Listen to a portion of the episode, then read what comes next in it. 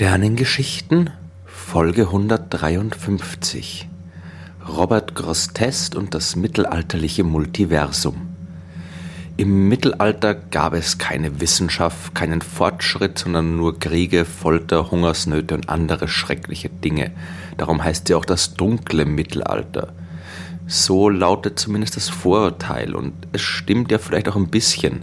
Nach den großen Errungenschaften der Antike war es während des Mittelalters eher die islamische Welt, in der die Wissenschaft ein goldenes Zeitalter erlebt hat, während in Europa eher wenig vorwärts gegangen ist.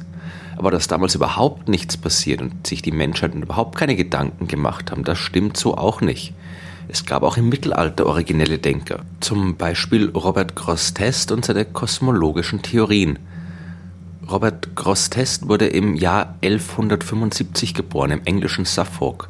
Über seine Jugend und seine Ausbildung weiß man kaum etwas, aber er muss auf jeden Fall eine bekommen haben, denn um das Jahr 1225 begann er an der Universität Oxford Theologie zu unterrichten. Vielleicht war er sogar Kanzler der Universität, auch das weiß man nicht genau. Was man aber definitiv weiß, ist, dass äh, Grosseteste im Februar des Jahres 1235 Bischof von Lincoln geworden ist. Das Leben von Grosseteste war unzweifelhaft interessant, aber es soll hier ja um Astronomie gehen und nicht um das Leben eines Bischofs im englischen Mittelalter. In diesem Fall ist aber beides eng miteinander verbunden. Denn Grosseteste war nicht einfach nur irgendein Bischof, sondern einer der originellsten Denker seiner Zeit. Er hat eine Menge von Texten zu astronomischen, mathematischen und physikalischen Themen verfasst, und zwar auf eine Weise, die man durchaus wissenschaftlich nennen kann. Im Sinne von Aristoteles wollte Grosseteste nicht nur aus spezifischen Beobachtungen der Natur allgemeine Prinzipien ableiten, sondern diese Prinzipien dann wieder zur Vorhersage beobachtbarer Phänomene nutzen. Und er hat sich dabei Fragen gestellt, die man sich zu seiner Zeit normalerweise nicht gestellt hat. Aus heutiger Sicht sind besonders seine Schriften De Colore, De Iride und De Luce von Bedeutung. Während er sich in De Colore mit einer Farbenlehre und in De Iride mit einer Erklärung des Regensbogens noch mit recht speziellen Themen auseinandergesetzt hat, war De Luce seine Schrift über das Licht wesentlich universaler. In De Luce beginnt Grosseteste mit Gedanken über Atomen – die kannte man ja schon aus der griechischen Antike und den Lehren von Demokrit und Leokipp. Grosseteste hat sich aber gefragt, wie es möglich sein kann, dass zwar alle Materie aus punktförmigen Atomen besteht, das Material aber dann trotzdem ein konkretes Volumen ausfüllt. Diese Frage ist auch heute noch nicht völlig trivial. Die moderne Atomphysik sagt uns, dass ein Atom zum überwiegenden Teil aus nichts besteht. In der Mitte sitzt ein kompakter Atomkern und außen befindet sich eine Hülle aus Atomen. Dazwischen ist nichts und trotzdem ist die gesamte Materie aus diesem Nichts aufgebaut. Sie kommt uns solide und fest vor. Heute erklärt sich das durch die Wechselwirkung von Feldern. Wenn wir spüren, dass zum Beispiel ein Stück Holz fest und undurchdringlich ist, dann spüren wir im Prinzip nur, wie die elektromagnetischen Felder in den Atomen unserer Hand mit den elektromagnetischen Feldern der Atome im Holz wechselwirken. Das wusste Grosseteste natürlich noch nicht, aber es war schon eine nicht unerhebliche intellektuelle Leistung, überhaupt diese Frage stellen zu können.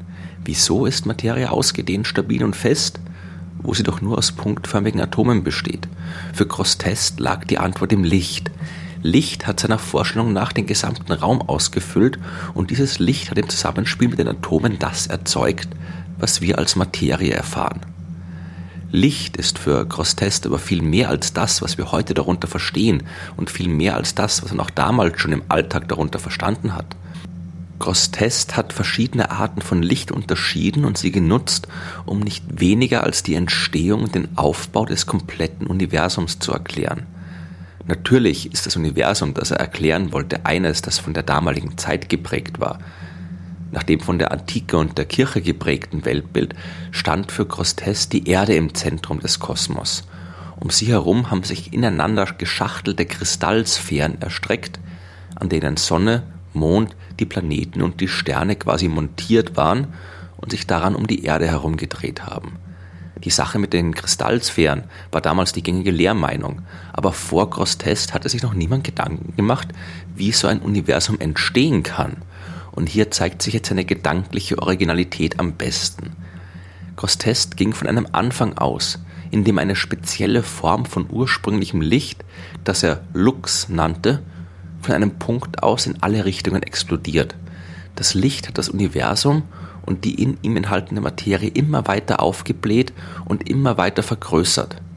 Grosseteste hat erkannt, dass die Materie dann aber auch immer weiter verteilt und immer dünner verteilt sein muss. Hier kommt jetzt ein zweiter wichtiger Faktor im Weltbild der Antike bzw. des Mittelalters ins Spiel. Es durfte kein Vakuum geben. Die Vorstellung eines komplett leeren Raums erschien damals absurd. Das Licht hat die Materie im Universum bis in der Ausdehnung also nicht beliebig weit verdünnen können, da sonst irgendwann ein Vakuum entstanden wäre. Es hat sich nur bis zu einer gewissen Grenze ausdehnen können, und wenn diese minimal mögliche Verdünnung der Materie erreicht war, dann nimmt sie laut Grosseteste einen kristallinen Zustand ein. Aus dem Lux, dem Licht, entsteht also eine Kristallschale, die die äußerste Grenze des Kosmos darstellt. Dort im Zustand der minimal möglichen Dichte ist die Materie perfekt. Und diese perfekte Kristallsphäre strahlt nun ihrerseits wieder Licht aus und zwar zurück zu ihrem Ursprung ins Zentrum des Universums. Dieses Licht nennt Grosseteste Lumen und während das Lumen zurück in die Mitte des Kosmos strahlt, schiebt es die restliche, noch nicht kristallisierte Materie vor sich her. Hinter dem Lumen wird die Materie verdünnt, davor wird sie verdichtet. Dabei entstehen weitere Kristallschalen und Grosseteste gab sogar mathematische Regeln an, die diesen Prozess beschreiben. Je näher die Materie ans Zentrum geschoben wird, desto dichter wird sie und gleichzeitig schwächt sich das Lumen immer weiter ab. Es reicht nicht mehr aus, um die Materie im Mittelpunkt des Kosmos ebenfalls kristallisieren zu lassen, so dass sich dort eine Kugel aus nicht perfekter Materie bildet. Unsere Erde, die deswegen nicht so vollkommen ist wie die himmlischen Körper auf ihren Kristallsphären. Man ist fast versucht, Grossetestes Weltbild mit modernen wissenschaftlichen Begriffen zu beschreiben – die Auswirkung des Lumen auf die Materie ähneln Stoßwellen in interstellaren Gaswolken und das Lumen selbst dem Strahlungsdruck des Lichts von Sternen. Die mathematischen Regeln der Sphärenbildung könnten Quantifizierungsvorschriften der Atomphysik sein und die Kristallisation wirkt wie ein Phasenübergang. Und bei der Explosion des Lux selbst mit der folgenden Explosion des Kosmos kann man kaum anders als an den modernen Begriff des Urknalls zu denken. Aber natürlich wäre es völlig falsch, unsere moderne Wissenschaft auf Grosstests mittelalterliches Weltbild anzuwenden. Die Erde ist nicht das Zentrum des Universums. Es gibt keine Kristallsphären. Und anstatt von Licht ist der Kosmos vom Vakuum erfüllt. Genauso wenig angebracht wäre es aber, die Kosmologie von Grosseteste als theologische Spinnerei abzutun. In De Luce hat Grosseteste etwas sehr Außergewöhnliches getan. Er hat die Beobachtungen und Regeln, die er für das Verhalten von Licht im kleinen Maßstab abgeleitet hat, dazu benutzt, um eine Theorie zu entwerfen, mit der sich das gesamte Universum beschreiben lässt.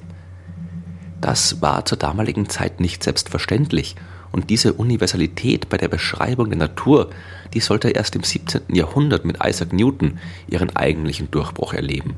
Newton hat gezeigt, dass die gleichen Kräfte, die einen Apfel vom Baum zu Boden fallen lassen, auch die Bewegung der Himmelskörper im Universum bestimmt und hat so eine umfassende universale Beschreibung der Natur geschaffen. So wie Grosseteste es in seiner Arbeit über das Licht und die Entstehung der kristallenen Sphären getan hat. Und dass es sich dabei nicht nur um verworrene Gedanken, sondern eine in sich konsistente Theorie gehandelt hat, das lässt sich sogar zeigen. Ein Team aus Historikern, Geisteswissenschaftlern, Mathematikern und Astronomen hat die Arbeit von Grosseteste ganz genau analysiert und soweit es möglich war, in eine moderne wissenschaftliche Sprache übersetzt. Was der Bischof aus Lincoln im mittelalterlichen Latein über die Ausbreitung von Licht und die Wechselwirkung mit der Materie aufgeschrieben hat, das konnte man jetzt in mathematischen Formeln ausdrücken. Und die Entstehung des Kosmos mit seinen Kristallsphären konnte man dann am Computer simulieren und beobachten. Dabei hat sich gezeigt, dass es extrem auf die Anfangsbedingungen ankommt. Es gibt viele verschiedene Möglichkeiten, wie man Lux und Lumen ein Universum bilden lassen kann, und die meisten davon führen nicht zum gewünschten Resultat. Da gibt es dann viel zu wenig oder viel zu viele Kristallsphären oder Sphären, die sich gegenseitig durchdringen. Nur in wenigen speziellen Fällen entsteht tatsächlich das Universum, das sich Grosseteste vorgestellt hatte und das dem damaligen Weltbild entsprochen hat. Dass die Computersimulationen in der Theorie aus dem mittelalterlichen Text dieses Ergebnis liefern, das ist schon beeindruckend genug und zeigt, wie ausgearbeitet die Vorstellungen von Grosstest waren. Noch faszinierender aber ist, dass sich mit seinem Modell von Lux und Lumen nicht nur ein einziges Universum beschreiben lässt, sondern viele verschiedene. Auch damit ähneln es der modernen Kosmologie. Auch hier kommt es darauf an, welche Anfangsbedingungen man wählt.